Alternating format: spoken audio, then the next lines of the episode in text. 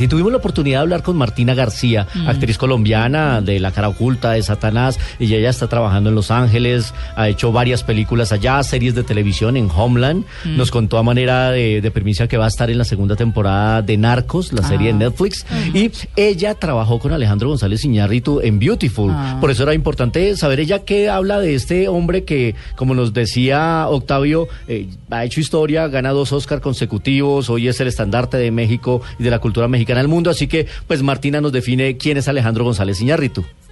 Él es brillante. eh, eh, eh, no me sorprende que se siga ganando todos los premios. Es, es brillante y, es mm, un director con una visión espiritual profunda, muy específica y creo que eso en estos tiempos le está llegando mucho a la gente. Está hablando mucho del dolor de una manera bastante directa y eso conecta muchísimo con el público.